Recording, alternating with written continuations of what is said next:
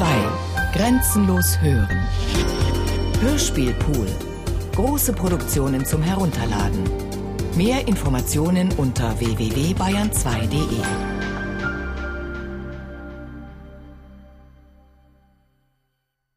Memory Loops. Tonspuren zu Orten des NS-Terrors in München 1933 bis 1945 von Michaela Milian.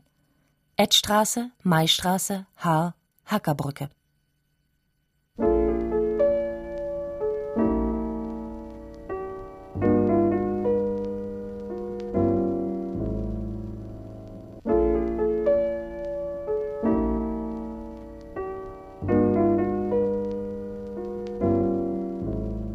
Wir waren Sesshafte. In der Deisenhofener Straße in Giesing haben wir gewohnt. Wir waren eine große Familie. Hin und wieder sind wir auch auf die Reise gegangen mit den Planenwagen. Aber mein Vater hat schon keinen Planenwagen mehr gehabt. Der hat einen etwas besseren Wohnwagen gehabt und ein Auto dazu. Da war ich noch ein kleiner Junge, so sechs oder sieben Jahre alt. Aber dann haben sie nicht mehr auf die Reise gehen dürfen. Das ist verboten worden. Und dann hat mein Vater Pferde gekauft. Zwei Pferde. Und wir haben die Stallungen gehabt in der Au, in der Samstraße. Sie haben mit Pferden gehandelt und hatten so ein kleines Fuhrunternehmen. Der Onkel Konrad, der hat sieben oder acht Pferde gehabt. Der hatte ein großes Fuhrunternehmen. Der hat auch die Margarine von der Margarinefabrik ausgefahren. Das war damals viel, wenn einer acht Pferde gehabt hat. Das war schon echt viel. Er war beliebt. Der war ja einer der größten Viehhändler. Der hat ja nur mit der Prominenz gehandelt. Und er war ja nach dem Krieg wieder Pferdehändler. Aber seine vier Mädels sind alle umgekommen. Die sind ja vergast worden, zusammen mit seiner Frau. Nur seine zwei Buben sind rausgekommen aus dem KZ. Und die Großmutter ist immer mit Spitzen hausieren gegangen. Die hat so Klöppeldecken gemacht. Die ist auch im Konzentrationslager gestorben. Ich war ja blond. Ich habe ja nicht ausgeschaut wie ein Sinto. Nur in der Schule, da habe ich es schlimm gehabt. Kaum war ich reingekommen, da habe ich schon eine Strafaufgabe gekriegt oder in der Ecke stehen müssen. Der Lehrer, das war schon ein Nazi. 1938, da war ich fünf Jahre alt. Ich glaube, es muss so um 5 Uhr in der Früh gewesen sein. Ich habe gehört, wie meine Mama geweint hat. Ich bin aufgestanden, bin runtergelaufen, habe erst niemanden wahrgenommen. Nur gesehen, dass unsere Pferde herrenlos auf der Straße herumliefen, dass unser Stall abgebrannt war. In der Deisenhofener Straße 79 hatten wir ja unser Haus, unsere Stallungen, unsere Pferde. Wir hatten ja einen Pferdehandel und Fuhrunternehmen. Ich habe dann gesehen, wie die Mama weinend mit einer Bürste an einem Wagen herumgeputzt hat, weil der ganz verbrannt war auf einer Seite. Papa hat sieben Pferde gehabt. Die sind ihm abgenommen worden. Unsere Wagen sind beschlagnahmt worden und sein Geld, das er auf der Sparkasse gehabt hat, ist eingezogen worden. Zu Kriegsbeginn kam er zum Militär. Er war in der Musikkapelle. Und als sie ihn vom Militärdienst entlassen haben, war er mittellos er hat nichts mehr gehabt. 1942 sind alle vom Militär entlassen worden. Mein Vater, meine Onkels, auch die Cousins von meinem Papa sind grundlos vom Militär entlassen worden. Nur weil sie Sinti waren. Der Onkel Friedler, der war sogar Berufssoldat. Sogar den haben sie entlassen. Der kam dann auch im nächsten Jahr mit Transport nach Auschwitz. Und dann haben sie den Giesinger Berg mit Steinen pflastern müssen. Mein Papa, der Onkel Baptist, der Onkel Gigi, mein Onkel Peter, Onkel Konrad, der Onkel Friedler. Sie haben für die Arbeit nur ganz wenig Geld bekommen, aber hohe Steuern haben sie bezahlen müssen. Das war ganz schlimm. Ich durfte mit meinen Geschwistern nicht mehr unsere Sprache Romanes reden. Und dann wurden wir vom Schulunterricht ausgeschlossen und mein bester Schulfreund wollte nichts mehr mit mir zu tun haben und die Erwachsenen mussten ihre Pässe abgeben und haben diese besonderen Rasseausweise bekommen. Auch in ihre Arbeitsbücher wurde ein Z gestempelt.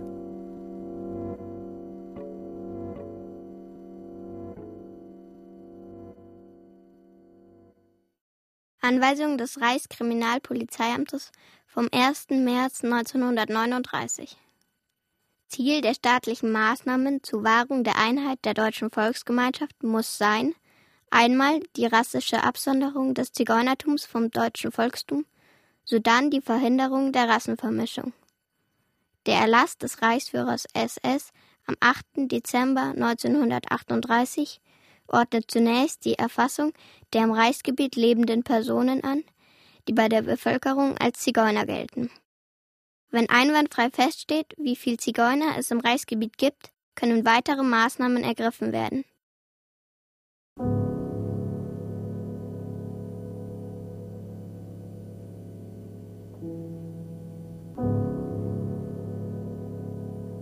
Und der Dr. Ritter, der die Untersuchungen gemacht hat, der kam zu uns. Er hat eine große schwarze Tasche dabei gehabt und da waren lauter Papiere drin. Er kam mit seiner Assistentin Eva Justin, um Informationen über Zigeuner zu sammeln. Dafür sind sie von Stube zu Stube gegangen und haben die Leute gefragt, wie sie heißen und vieles mehr. Er wollte rauskriegen, wer Mischling war und wer keiner war. Mischlinge deshalb, weil diese das deutsche Blut gefährden würden.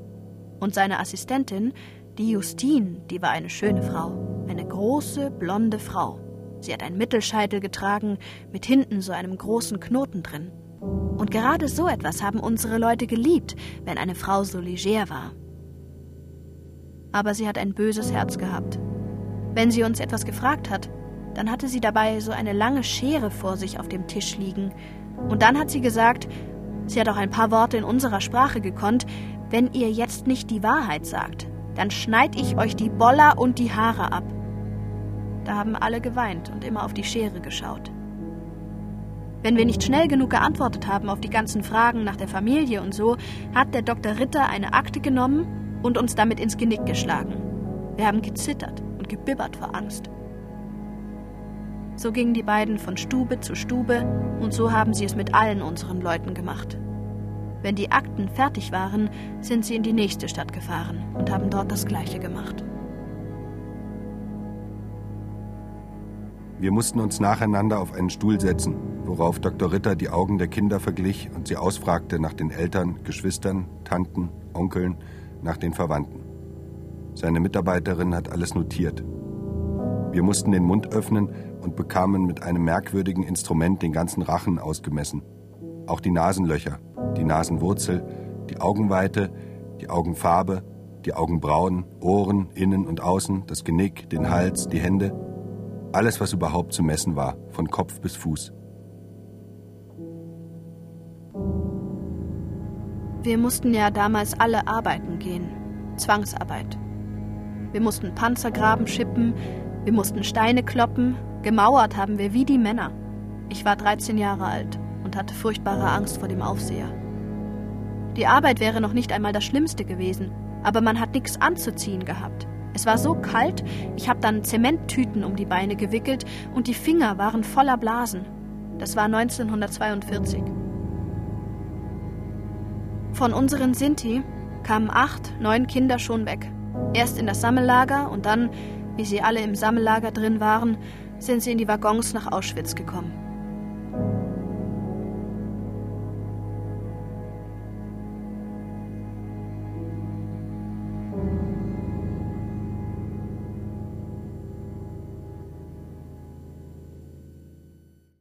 Zeitschrift des Deutschen Ärztebundes, 1938. Ratten, Wanzen und Flöhe sind auch Naturerscheinungen, ebenso wie die Juden und Zigeuner. Alles Leben ist Kampf. Wir müssen deshalb alle diese Schädlinge biologisch allmählich ausmerzen. Und das heißt heute, die Lebensbedingungen durch Sicherheitsverwahrung und Sterilisationsgesetze so grundlegend ändern, dass alle diese Feinde unseres Volkes langsam aber sicher zur Ausmerze gelangen.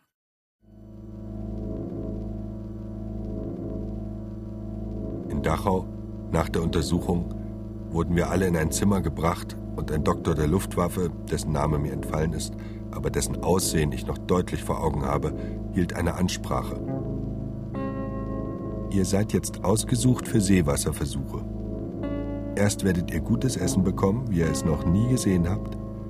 Dann werdet ihr hungern und Seewasser trinken. Ferner sagte er, wisst ihr überhaupt, was Durst ist? Ihr werdet wahnsinnig werden.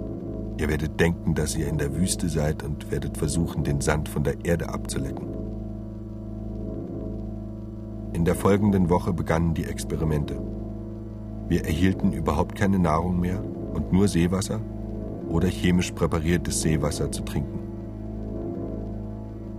Unsere Gruppe von 40 Zigeunern war in drei ungefähr gleich starke Untergruppen aufgeteilt. Gruppe 1 erhielt nur richtiges Seewasser. Gruppe 2 erhielt nur chemisch präpariertes Seewasser, das eine dunkelgelbe Farbe hatte und bestimmt noch viel schlimmer war als reines Seewasser. Gruppe 3 erhielt nur präpariertes Seewasser, das aussah wie richtiges Trinkwasser. Ich gehörte zu Gruppe 2. Während dieser Experimente hatte ich furchtbare Durstanfälle, fühlte mich sehr krank, verlor stark an Gewicht und bekam Fieber.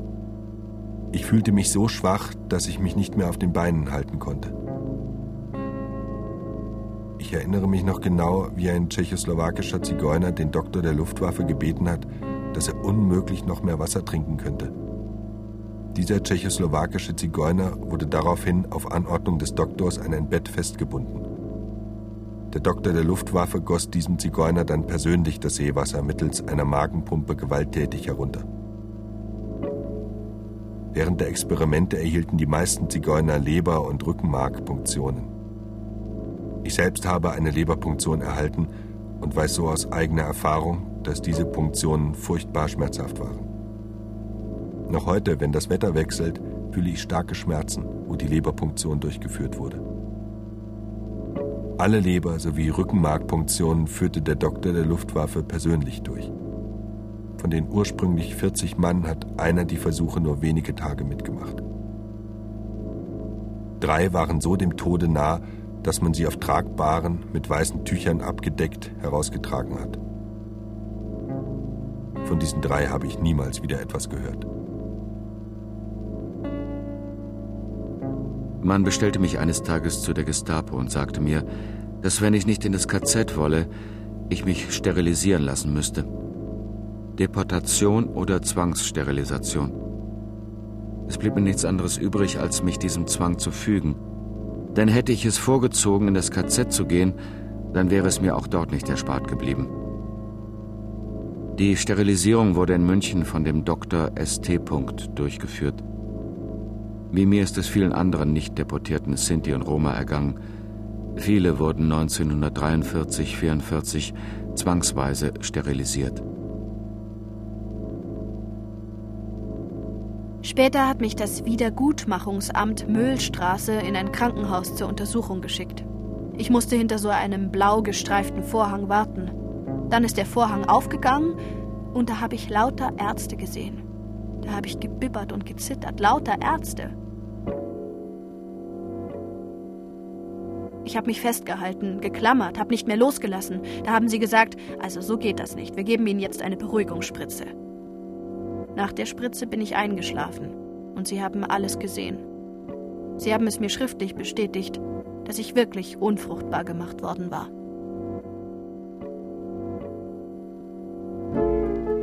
Eine Sintetza hat Schamgefühl. Die erzählt nicht, wenn Männer da sind. Sie erzählt nichts darüber. Da schweigt sie. Oder ein Sinto, dasselbe. Der hat genau die Schamgefühle wie die Frau und dann möchte er sich nicht äußern. Es bleibt dann verschwiegen, was er wirklich sagen möchte und die Wahrheit kommt nicht ans Tageslicht. Das sind so wenige, die darüber reden. So wenige.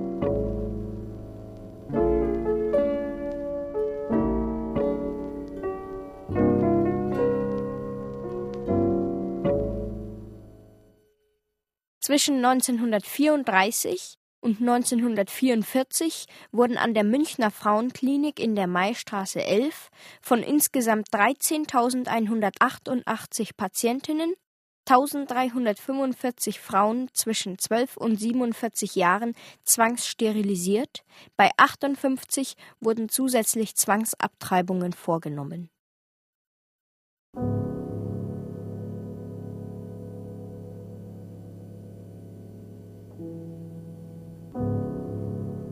Ich bin in kleinbürgerlichen Verhältnissen als Einzelkind in München aufgewachsen. Mein Vater war Angestellter bei der Stadt. Meine Eltern haben mich streng zu Anständigkeit und Ordentlichkeit erzogen. Nach der Volksschule habe ich eine kaufmännische Lehre gemacht, aber ich hatte Schwierigkeiten mit meinem Lehrherrn, der mich übergenau kontrolliert und schließlich zu Unrecht beschuldigt hat, ich hätte zehn Reichsmark aus der Portokasse genommen. Das hat mich sehr belastet ich wollte die Ausbildung abbrechen und habe Depressionen bekommen.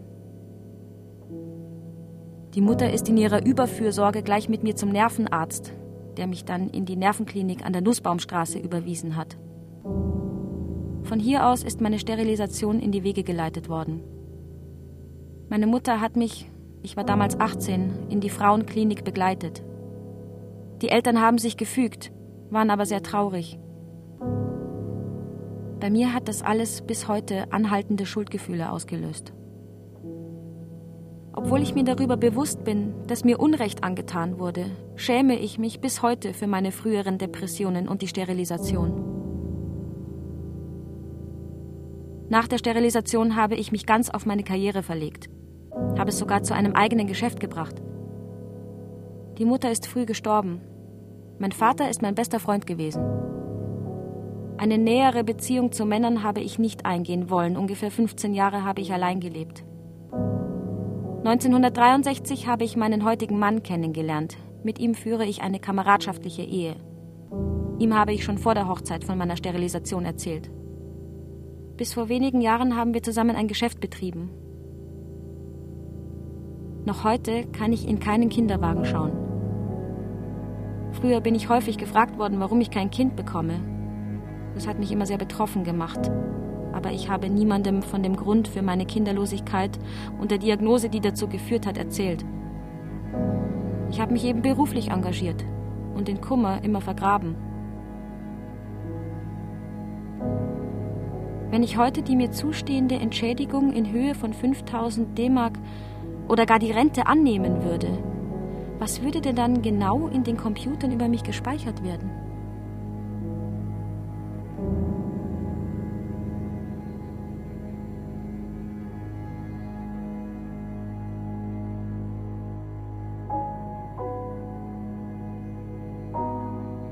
Mit 17 musste ich in die Frauenklinik in der Maistraße gehen. Weder meine Eltern, die sehr streng gewesen sind, noch die Ärzte oder Schwestern haben mich über den bevorstehenden Eingriff, seine Gründe und besonders seine Auswirkungen informiert. Auf meine Fragen habe ich von den Ärzten und Schwestern in der Klinik keine Antwort bekommen. Natürlich habe ich den Eingriff nicht gewollt, aber eine Gegenwehr war nicht möglich. Erst nach einigen Wochen habe ich erfahren, dass ich keine Kinder mehr bekommen kann. Ich kann mich kaum noch an die Umstände erinnern, erinnere auch keine Namen. Nach der Operation habe ich über Monate unter starken Schmerzen, besonders im Bereich der beiden Schnitte, gelitten. Insbesondere hat sich die Sterilisation auf mein Gemüt ausgewirkt. Ich war sehr lebhaft gewesen. Nach der Operation war ich häufig deprimiert und traurig. Nie habe ich über die Sterilisation sprechen können. Ich bin ein anderer Mensch geworden. Ich habe eine kurze Verbindung zu einem Mann gehabt, der ist aber 1945 gefallen. Von der Sterilisation habe ich ihm nichts erzählt. Ich habe mir immer gesagt, dass ich keinen Mann brauche. Ich habe auch kein Recht auf einen Mann. Ich kann ja keine Kinder bekommen. So habe ich im Alleine Leben den besten Weg für mich, eine Möglichkeit des Vergessens gesehen.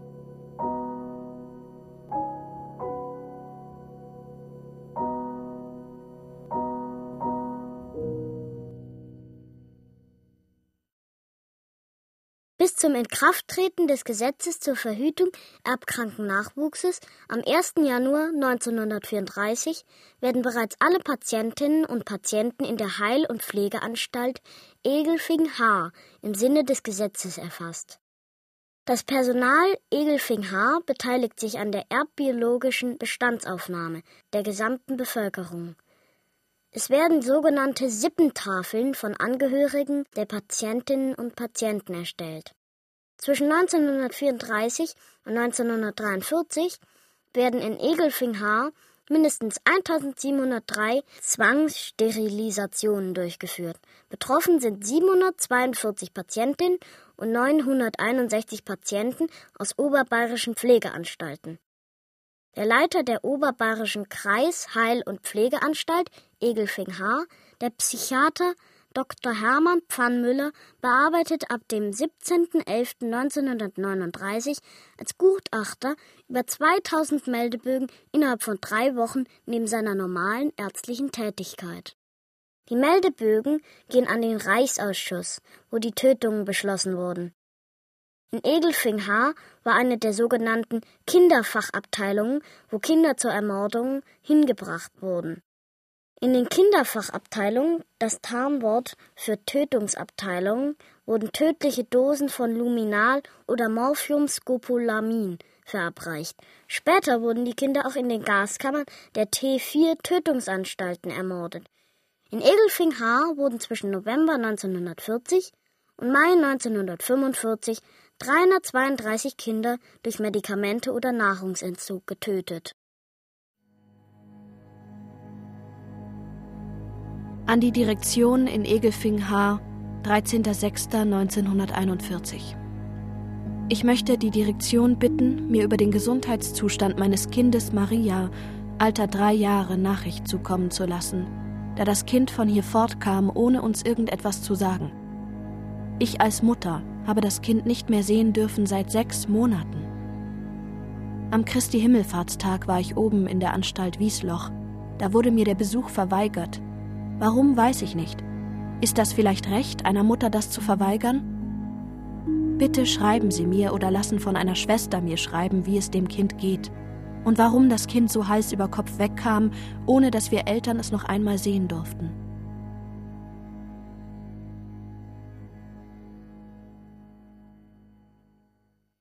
Am 11.08.41 wird das ausgehungerte Mädchen mit Luminal ermordet.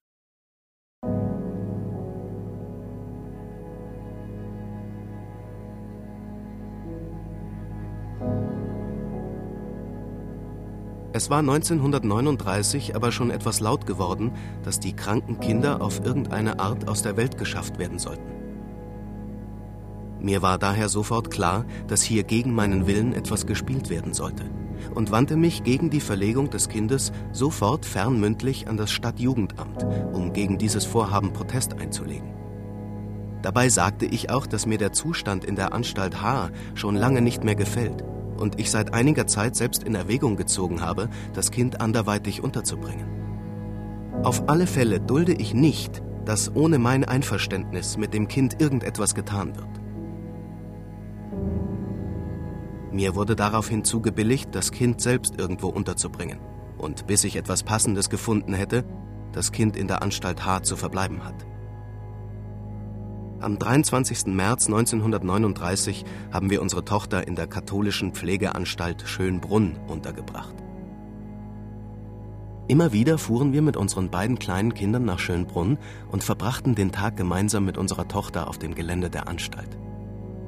Schönbrunn war das größte Heim für geistig Behinderte der Erzdiözese München und liegt eine halbe Stunde von der Bahnstation Röhrmoos an der Bahnstrecke München-Ingolstadt in einer fruchtbaren, waldreichen Gegend mit gesunder Luft. Aber im Dezember 1940 traten die Todesnachrichten und das Abholen der Kinder von Schönbrunn auf. Ich wollte mein Kind unter allen Umständen vor den vermutlichen Morden retten und holte noch in der Nacht des 15. Dezember mein Kind. Wegen der Enge in der Wohnung die das Kind nicht mehr gewohnt war, und der Nachbarschaft eines Mietshauses war es mir jedoch nicht möglich, das Kind länger als drei Tage zu Hause zu behalten, und ich gab es mit sehr gemischten Gefühlen wieder nach Schönbrunn zurück. Nach Schönbrunn wurden Leute aus den Münchner Altersheimen gebracht, weil die Wehrmacht die Münchner Altersheime beansprucht hat.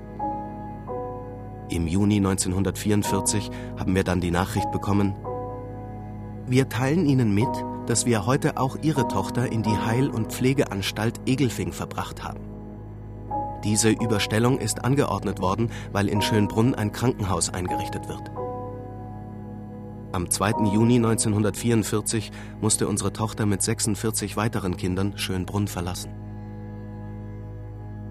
Es ist üblich gewesen, dass jeder einzelne Pflegling, der im Dritten Reich abgeholt wurde, noch in Schönbrunn die heilige Beichte und die Kommunion empfangen hat. Jene, die körperlich schlechter beisammen waren, erhielten zudem die letzte Ölung.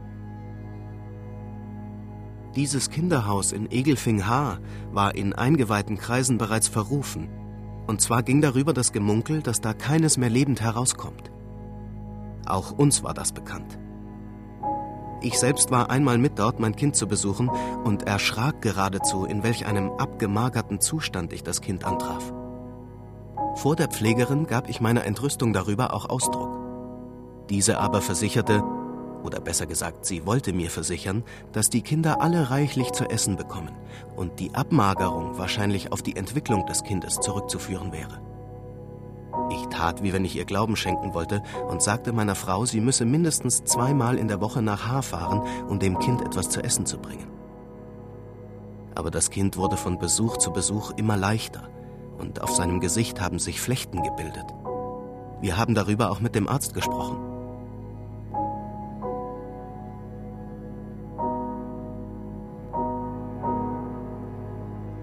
Als konfessionell ungebundener und überzeugter nationalsozialistischer Anstaltsleiter halte ich mich aber für verpflichtet, eine wirkliche Sparmaßnahme aufzuzeigen, die geeignet ist, die Lage der Anstalten wirtschaftlich günstig zu beeinflussen. Ich erachte es an dieser Stelle für angebracht, einmal offen und in aller Deutlichkeit auf die Notwendigkeit hinzuweisen, dass wir Ärzte hinsichtlich ärztlicher Betreuung lebensunwerten Lebens auch die letzte Konsequenz im Sinne der Ausmerze ziehen. Telegramm aus Egelfing-Haar, 21. Dezember 1944. Wir teilen Ihnen hierdurch mit, dass Ihre Tochter nach einer Erkältung jetzt an einer schweren Lungenentzündung erkrankt ist. Der Zustand des Kindes ist bedenklich. Heil Hitler gezeichnet Dr. Pfannmüller. Telegramm aus Egelfing-Haar, 24. Dezember 1944. Tochter gestorben, wegen Beerdigung Anruf 41331 Egelfing. Der Reichsminister des Innern hat mit Erlass vom 30. August 1940 angeordnet, dass die Juden in einer Anstalt untergebracht werden. Zur Durchführung dieses Erlasses ordne ich an, dass alle Juden am 14. September 1940 in die Heil- und Pflegeanstalt Egelfing-Haar bei München zu verbringen sind. Für diese Maßnahmen kommen nur Volljuden deutscher und polnischer Staatsangehörigkeit sowie staatenlose Volljuden in Frage. 76 Frauen und 82 Männer, darunter ein zehnjähriger Junge, sind betroffen. Sie werden in der Heil- und Pflegeanstalt Egelfing-Haar noch von der Tobis-Filmkunst gefilmt. Bereits am 20. September 1940 werden sie in die Tötungsanstalt Brandenburg deportiert, um dort vergast zu werden. Von der Deckadresse, dem Standesamt Cholm, Post Lublin, kamen dann die Kostenrechnungen für die verstorbenen jüdischen Kranken. Die Verlegung ist nicht nur gesetzlich in Ordnung, sondern sie war meines Erachtens auch vollkommen berechtigt, nachdem sich die arischen Kranken und das arische Pflegepersonal wiederholt geweigert hatten, mit jüdischen Kranken in einer Abteilung beisammen zu sein und verpflegt sein zu müssen. Nach meinem letzten Besuch bei Ihnen habe ich mich auf Ihren freundlichen Rat nochmals nach Berlin ans Innenministerium gewandt, habe aber leider keine Antwort bekommen. Mit dem gleichen negativen Resultat habe ich viermal an die Anstalt Chelm bei Lublin geschrieben. Dagegen habe ich von zwei anderen polnischen Anstalten den Bescheid bekommen, dass meine Tochter nicht dort sei. Wo kann ich sie nun noch suchen? Sie hatten im Herbst die Freundlichkeit, mir schreiben zu lassen, dass Sie meine Anfrage an die Transportgesellschaft weitergeleitet haben. Ist es nun sehr unbescheiden von mir, wenn ich Sie um die Adresse dieser Gesellschaft bitte? Vielleicht habe ich doch Erfolg, wenn ich mich nochmals hinwende. Wenn es Ihnen möglich ist, sehr geehrter Herr Direktor, dann lassen Sie mir doch bitte einen kurzen Bescheid zukommen, um mich von dieser qualvollen Ungewissheit zu befreien. Für Ihren gütigen Bescheid im Voraus verbindlichst dankend empfehle ich mich Ihnen ergebenst. Haar, den 19.06.41. Liebe Mutter, da ich von hier fort muss und nicht weiß, wohin, will ich euch die letzten Zeilen schreiben. Es ist hart für mich. Ich sage allen herzlichen Dank und auf Wiedersehen. Wenn nicht auf dieser Welt, dann hoffentlich im Himmel. Es grüßt euch herzlich euer dankbarer Sohn. Herr Pfarrer, wir sind jetzt gestempelt worden. Es heißt, dass wir morgen fortkommen. Wir werden vergast oder anders umgebracht. Wir wissen es. Der liebe Gott will es nicht, aber er lässt es zu, weil er den Menschen den freien Willen gegeben hat.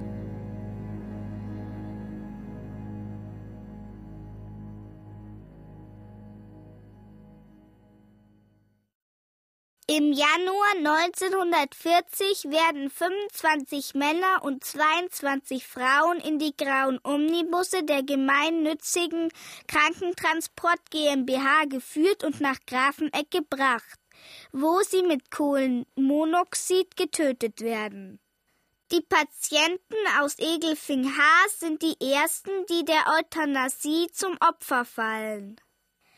Weitere Transporte folgen mit 47 bzw. 70 Kranken.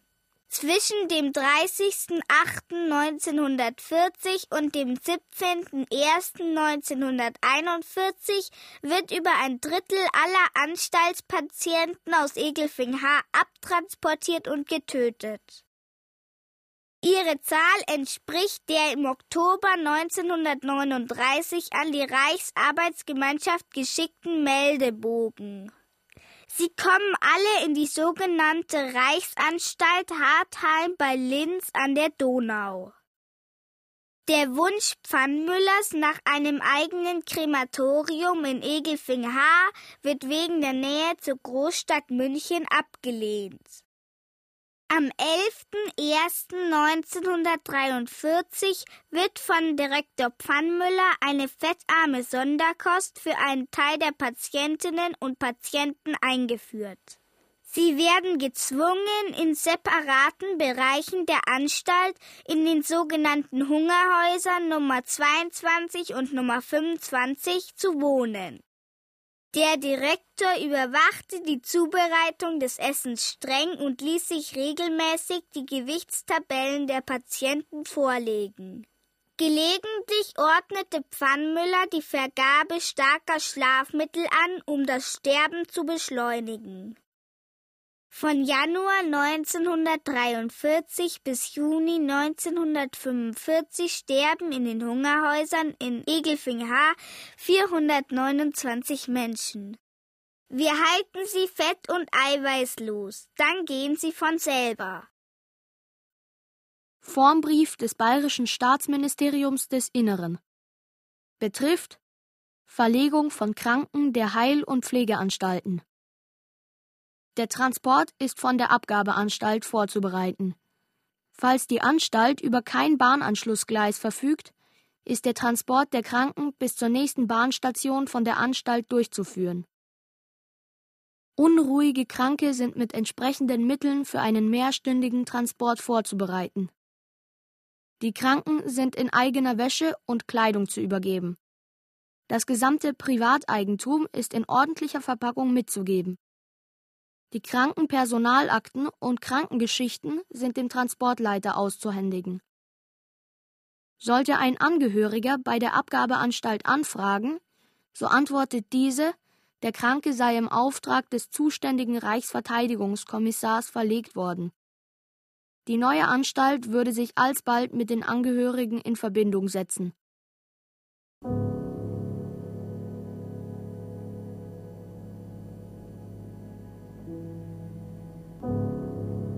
Die Angehörigen haben versucht, ihre Leute rauszuholen. Die anderen haben gesagt, Schwester, helfen Sie uns.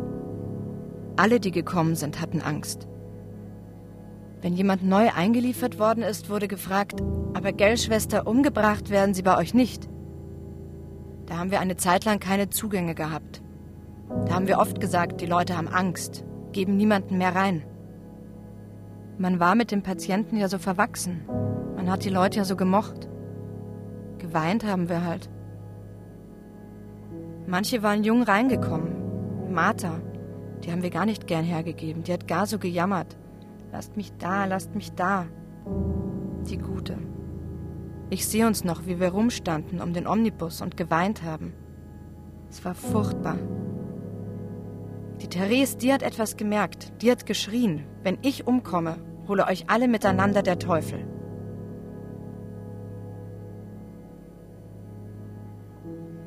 Werte Direktion, wollte meinen Sohn besuchen, da bekam ich ein Telegramm, dass er ins Altreich verlegt worden ist. Wo ist denn dieses Altreich? Weil ich ihn besuchen möchte. Außerdem sollte mein Sohn schon gestorben sein, bitte ich um seine Asche, denn in München gehen allerlei Gerüchte. Ich will einmal Klarheit. Gut, es wurde planmäßig durchgeführt. Hätte man nicht so viel Zeit aufbringen können, den Gatten zu verständigen, nachdem doch der Plan vorlag? Linz schrieb mir wiederum, keinen Besuch, kein Paket senden, da Patient nach Erhalt der Nachricht schon in einer anderen Anstalt ist. Wahrlich ein Paket nachzusenden, wäre auch von dort aus nicht zu viel verlangt gewesen. Dann kam die Nachricht aus Brandenburg, Anfall, Tod und sofort Einäscherung blieb keine Zeit mehr, den nächsten Angehörigen zu verständigen, der seine Frau noch einmal hätte sehen wollen? Darum war es von ihnen rücksichtslos, mich nicht vor dem Transport nach Linz zu verständigen. Ich hätte mich für mich verabschieden können. Bitte auch um die Adresse der Transportführerin nach Linz, da ich selber nach ihren letzten Eindrücken meiner Frau befragen möchte.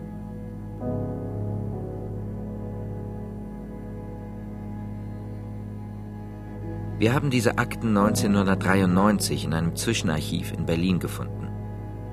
Sie sind das letzte Zeugnis einer Gruppe von NS-Opfern, die in einer breiteren Öffentlichkeit doch eher vergessen ist und auch in der Gruppe der Angehörigen nicht immer gern erinnert wird. Und wenn man die Akten dann weglegt, das ist dann ein ganz schwieriges Gefühl. Denn das Vergessen der Vernichtung ist ein Teil der Vernichtung selbst.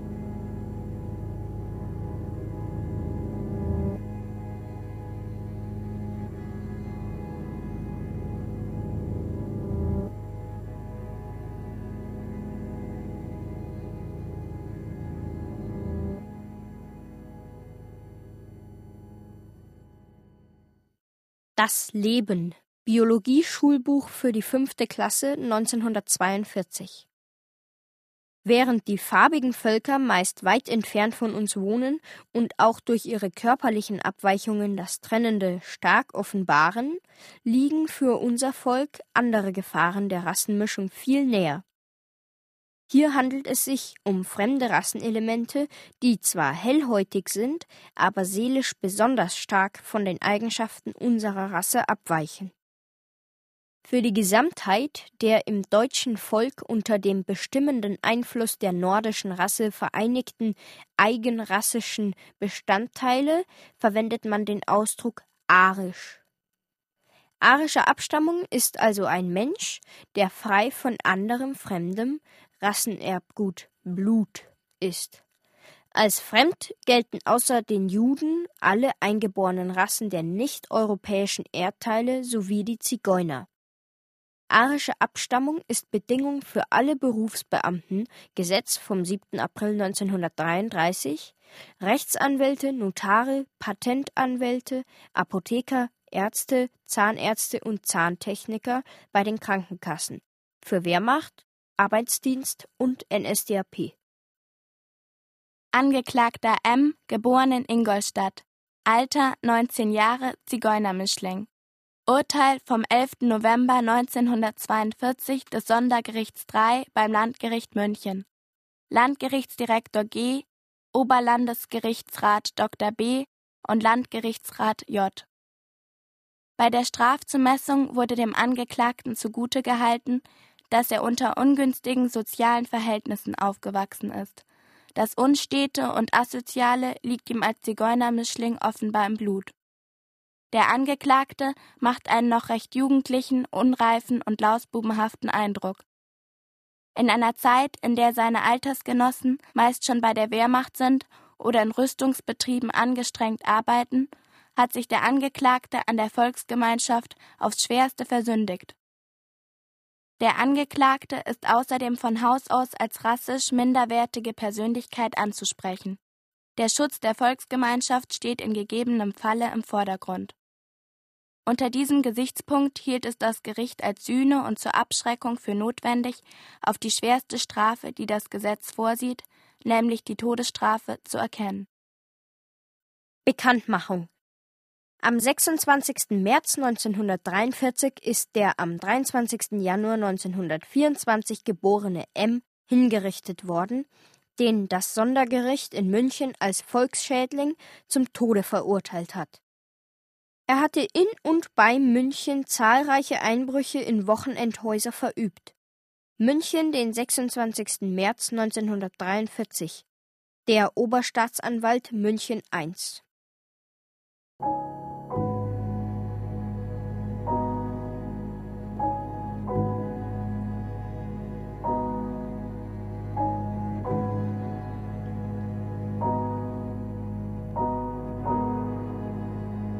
Am 8. März 1943 sind wir dann abgeholt worden.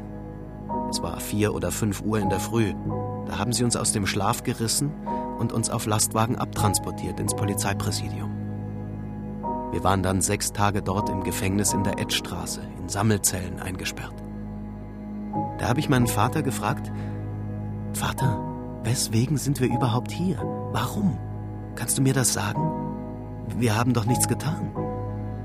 Ja, sagte er. Mein Sohn, wir sind hier, weil wir Sinti sind. Und nach einer Woche im Gefängnis in der Edstraße kam wieder ein Lastwagen, der uns abgeholt hat und uns irgendwie zum Bahnhof gebracht hat. Zum Güterbahnhof an der Hackerbrücke. Dort standen nur Loren, nur Viehwaggons. Und wir sind mit 60 Personen in einen solchen Viehwaggon reingepfercht worden dieser Nacht haben sie insgesamt 141 von den Münchner Sinti und Roma in die Waggons nach Auschwitz verladen. Darunter unsere ganze Familie. Man muss sich das vorstellen. Wir waren ungefähr fünf Tage unterwegs. Keine sanitären Anlagen, kein Wasser. Den Gestank habe ich heute noch in meiner Nase. Nach ungefähr zwei Tagen ist einmal kurz das Tor aufgemacht worden und da sind viele rausgefallen. Eine Frau aus unserem Wagen haben sie rausgetragen. Die war tot. Und ein Baby war auch tot. Als wir ankamen in Auschwitz, war alles mit grellem Licht angestrahlt. Wir sind aus dem Zug herausgetrieben worden. Die Leute konnten nicht mehr, sie waren alle halb tot. Dann sind die Nummern in den linken Unterarm tätowiert worden. Bei den kleinen Kindern auch in den Oberschenkel. Z für Zigeuner und die Nummer. Meine Nummer ist 3529.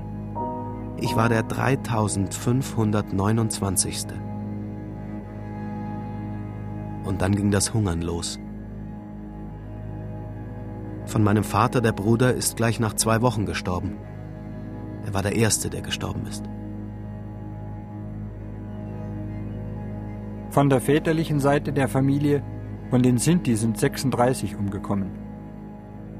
Von der mütterlichen über 100, denn unsere Großmutter, von der Mama, die Mutter also, war Jüdin.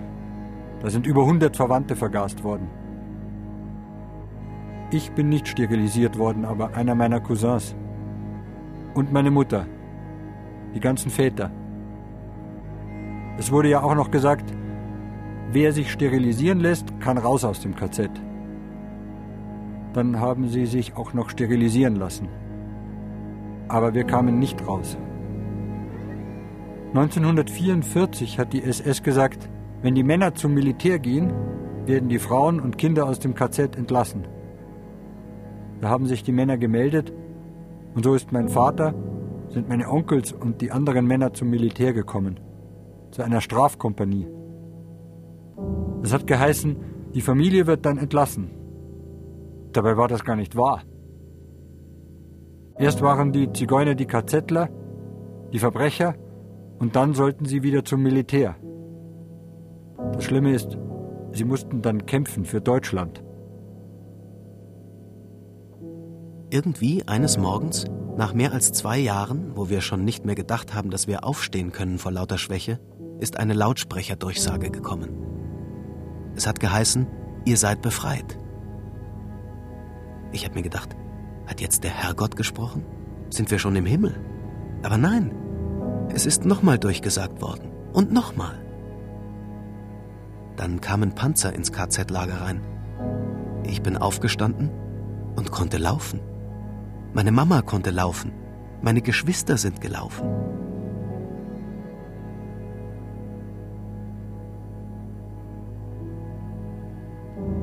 Als wir dann nach München zurückkamen, war unser Haus besetzt mit anderen Leuten.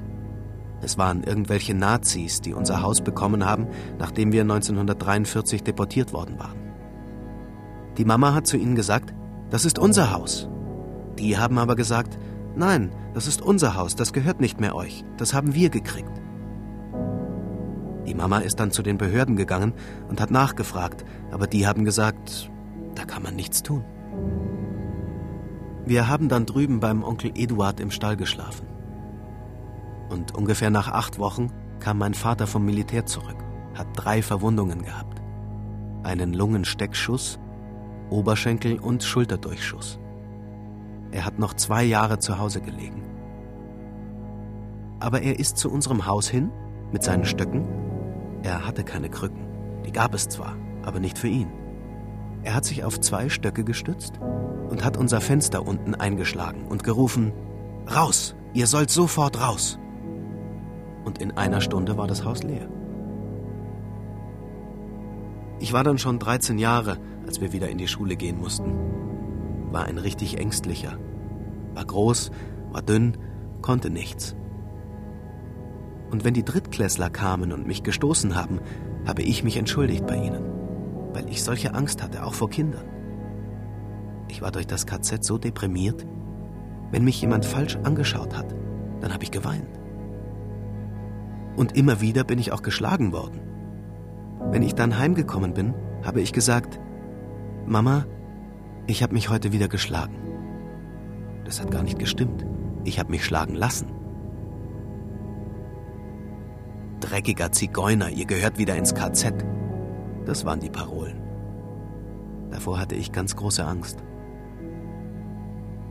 Eines Tages, da hat mich ein gewisser Bieler, der war der Stärkste in der Schule, der kam und hat mich von hinten getreten. Ich habe nichts gesagt und bin weitergelaufen. Da ist der Graf Hans stehen geblieben, hat gesagt, jetzt schlag halt mal zurück. Und da habe ich meinen ganzen Mut zusammengenommen und habe zurückgeschlagen. Ich habe ihn richtig verhauen. Und dann bin ich Klassensprecher geworden. Ich bin über mich hinausgewachsen.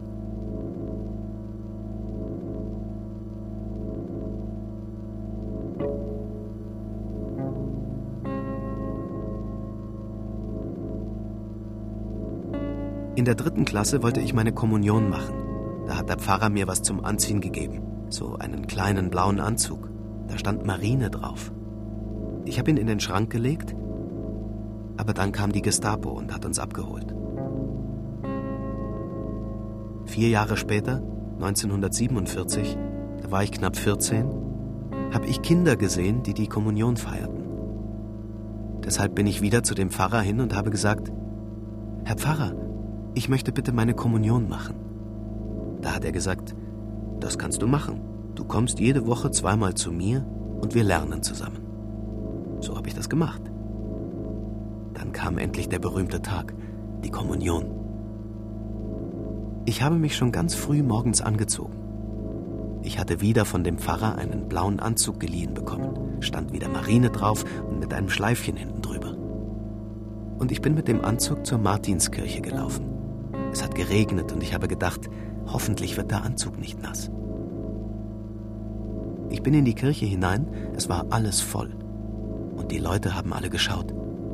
Was kommt da jetzt so ein großer rein? Einer, der einen Kopf größer ist als alle anderen Kinder. Und da musste ich durchlaufen. Ich dachte mir, schaut ruhig her, ist mir egal, ich will nur meine Kommunion machen. Ich habe mich vorne hingesetzt und geschaut, ob ich meinen Pfarrer sehe. Aber da war ein anderer Pfarrer. Der fragt mich, wer bist du und warum erst jetzt? Ich sage, ich bin der Höllenreiner. Ich war im KZ. Da hat er mich was gefragt und noch was anderes gefragt. Nichts, was mit der Kommunion zu tun hatte, denn ich wusste ja alles von der Kommunion. Aber die Fragen konnte ich nicht beantworten. Sagt er, weißt du was? Du machst deine Kommunion nächstes Jahr. Denke ich mir, jetzt haben mich die Leute alle so angeschaut und jetzt stehe ich doch da und nächstes Jahr bin ich noch größer. Bitte, Herr Pfarrer, lassen Sie mich doch bitte schön die Kommunion machen. Sind Sie doch so lieb. Nein, sagt er. Dann bin ich aufgestanden, bin durch die Kirche. Alle haben Platz gemacht. Alle Leute, die dabei waren, die Eltern und die Geschwister von den anderen Kindern. Draußen hat es geregnet, was vom Himmel runterkam. Da gibt es ein Lied. Im Regen sieht man keine Tränen. Ich habe so geweint, bis ich daheim war.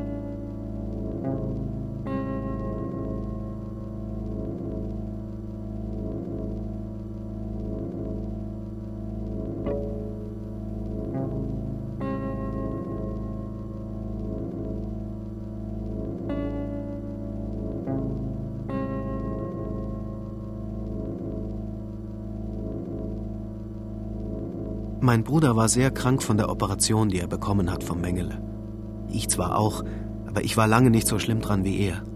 Er konnte nicht laufen, er konnte nur liegen. Der Papa war auch so krank, dass er nur liegen konnte. Meine Mama ist dann immer ganz früh aufgestanden. Sie hat einen Rucksack genommen, ist zum Ostbahnhof gelaufen und von dort mit dem Zug weggefahren. Um sieben, acht Uhr abends kam sie zurück mit Kartoffeln im Rucksack, was sie halt so zusammengebettelt hatte. Und dann dachte ich mir, so geht es nicht weiter.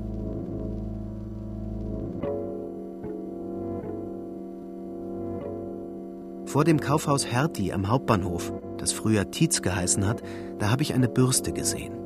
Die habe ich mir gekauft für 50 oder 60 Pfennig. Dann bin ich in ein Haus rein und habe sie verkauft. Und davon habe ich mir zwei Bürsten gekauft, wieder verkauft und so weiter. Innerhalb von einem halben Jahr habe ich dann einen Rucksack gehabt, der war voll mit Bürsten. Und ich war der Bürsten-Hugo von München.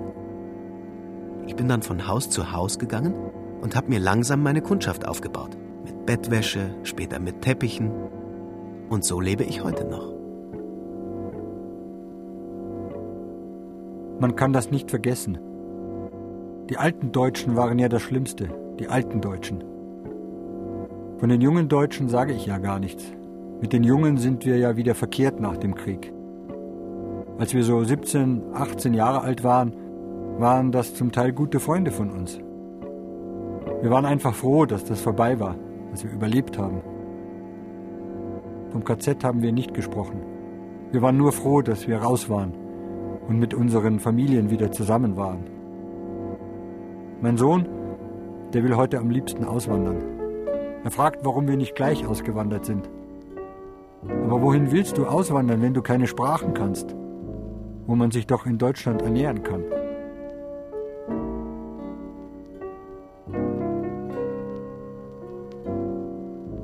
Wir hatten keinen großen Kontakt.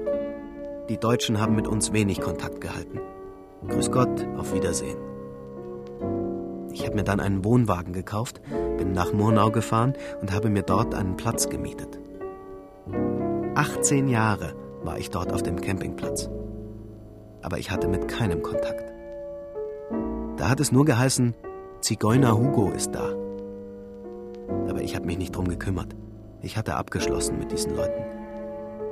Ich habe viel Besuch gehabt. Meine Familie war da. Es war eine herrliche Zeit. Aber mit den Nachbarn war gar nichts.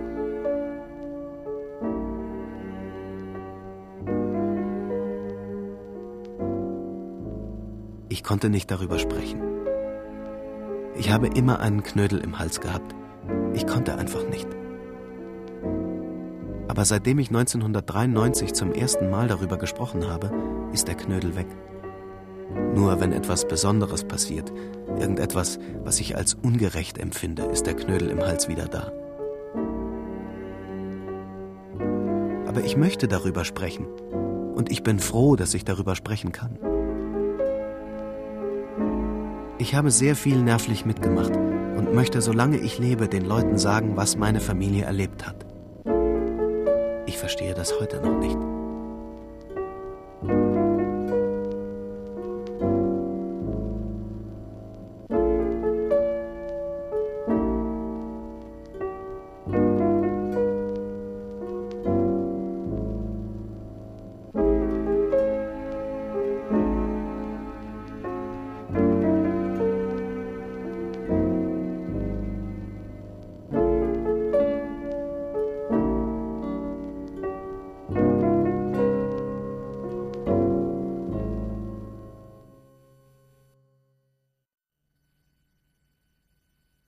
Memory Loops. Tonspuren zu Orten des NS-Terrors in München 1933 bis 1945 von Michaela Milian. Edstraße, Maistraße, Haar, Hackerbrücke. Mit Peter Brombacher, Ferdinand von Kannstein, Anna Klarin, Caroline Ebner, Florian Fischer, Julia Franz, Nicola Hecht, Gabriel Hecker, David Herber, Johannes Herschmann, Hans Kremer, Julia Leubel, Laura Mehr, Stefan Merki, Wolfgang Pregler, Steven Scharf und Joanna Verbeek von Lüwies. Musikrealisation Karl Österheld und Michaela Milian. Sprachaufnahmen Hans Scheck, Susanne Herzig. Studioproduktion Mario Thaler. Regieassistenz Kirsten Böttcher. Komposition und Realisation Michaela Milian. Produktion Bayerischer Rundfunk Hörspiel und Medienkunst in Zusammenarbeit mit der Landeshauptstadt München Kulturreferat Freie Kunst im öffentlichen Raum 2010. Redaktion Herbert Kapfer, Katharina Agathos